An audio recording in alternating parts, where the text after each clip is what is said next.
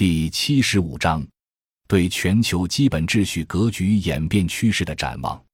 针对课题组提出的以上三个问题，与会专家从不同角度进行了讨论和展望。他们大都认为，当前世界基本秩序短期内难以改变，不可控风险在增加。一、全球资本主义危机仍在深化。在资本主义文明史的产业资本阶段。西方的劳工群体为争取权益的斗争，对产业资本的成本对内转嫁形成制约，客观上也使产业资本因无力化解伴随国内反抗与生俱来的日益上升的制度成本，而不得不在二十世纪七十年代以来大规模移出西方。但在随后的金融资本阶段，则不能形成内在约束，金融资本的深化和扩张几乎不受本国社会大众制约。而且会因其能够大量获得海外产业收益，转而使得本国大众得以分享全球资本化汇回利润。进入新世纪第二个十年，全世界都对政府债务，特别对发达国家负债进一步增加的趋势表示了很无奈的担忧。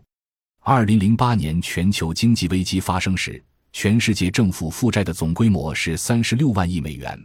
二零一零年约四十万亿，增长了百分之十以上。而二零一一年预计达到约五十万亿，增长超过百分之二十五。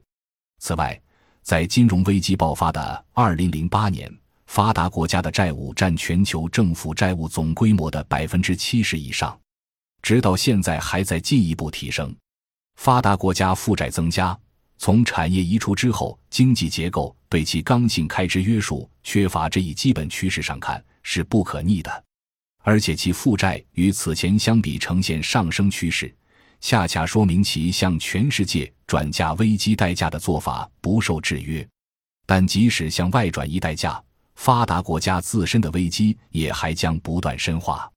我们认为，发达国家的危机已经从金融危机演变为与其高成本的政治体制具有内在相关性的财政危机。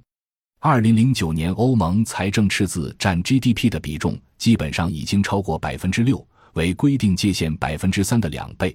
估计这一轮很快会达三倍。欧盟和美国现在都是用财政的钱解金融危机的套，这个两手并举扩张政府信用的做法，将为下一轮的财政危机爆发埋下伏笔。这也同时将越来越凸显为全球性问题。发展中国家中，只有中国年度。财政赤字占 GDP 的比重尚维持在百分之三以下，其他国家的中央政府全部超过百分之三的警戒线，包括俄罗斯和越南这样的高增长国家。因此，下一轮债务危机发生时，发展中国家也会因为财政过度负担债务而发生危机，这会对那些有社会主义因素的亲民生的制度安排形成摧毁性打击。因此。这个将要波及全世界的财政危机，又是一次比较大的政治危机，而且是结构性的。西方国家的老龄化和高福利制度将加剧危机的影响。何况，发达国家经济基础领域在本质上已经去工业化，由于社会成本极高而无法向工业社会回归。二，美国国内的危机感加剧，更依赖军事行动的可能性提高。美国对世界经济的引领力正在消退，民调显示其国内的危机感与日俱增，但这也意味着中国在第二个十年遭遇军事冲突的风险大大增加。因为美国除经济以外，还有着人类史上最大规模的军事力量，在全球有八十多个军事基地，在特殊条件下，美国采取军事手段解决问题的可能性提高。美国二零一零年四季度的 GDP 增长率是百分之三点六，全年接近百分之三的水平，但是设备利用率一直没有上升，平均是百分之七十二，这在过去是没有过的。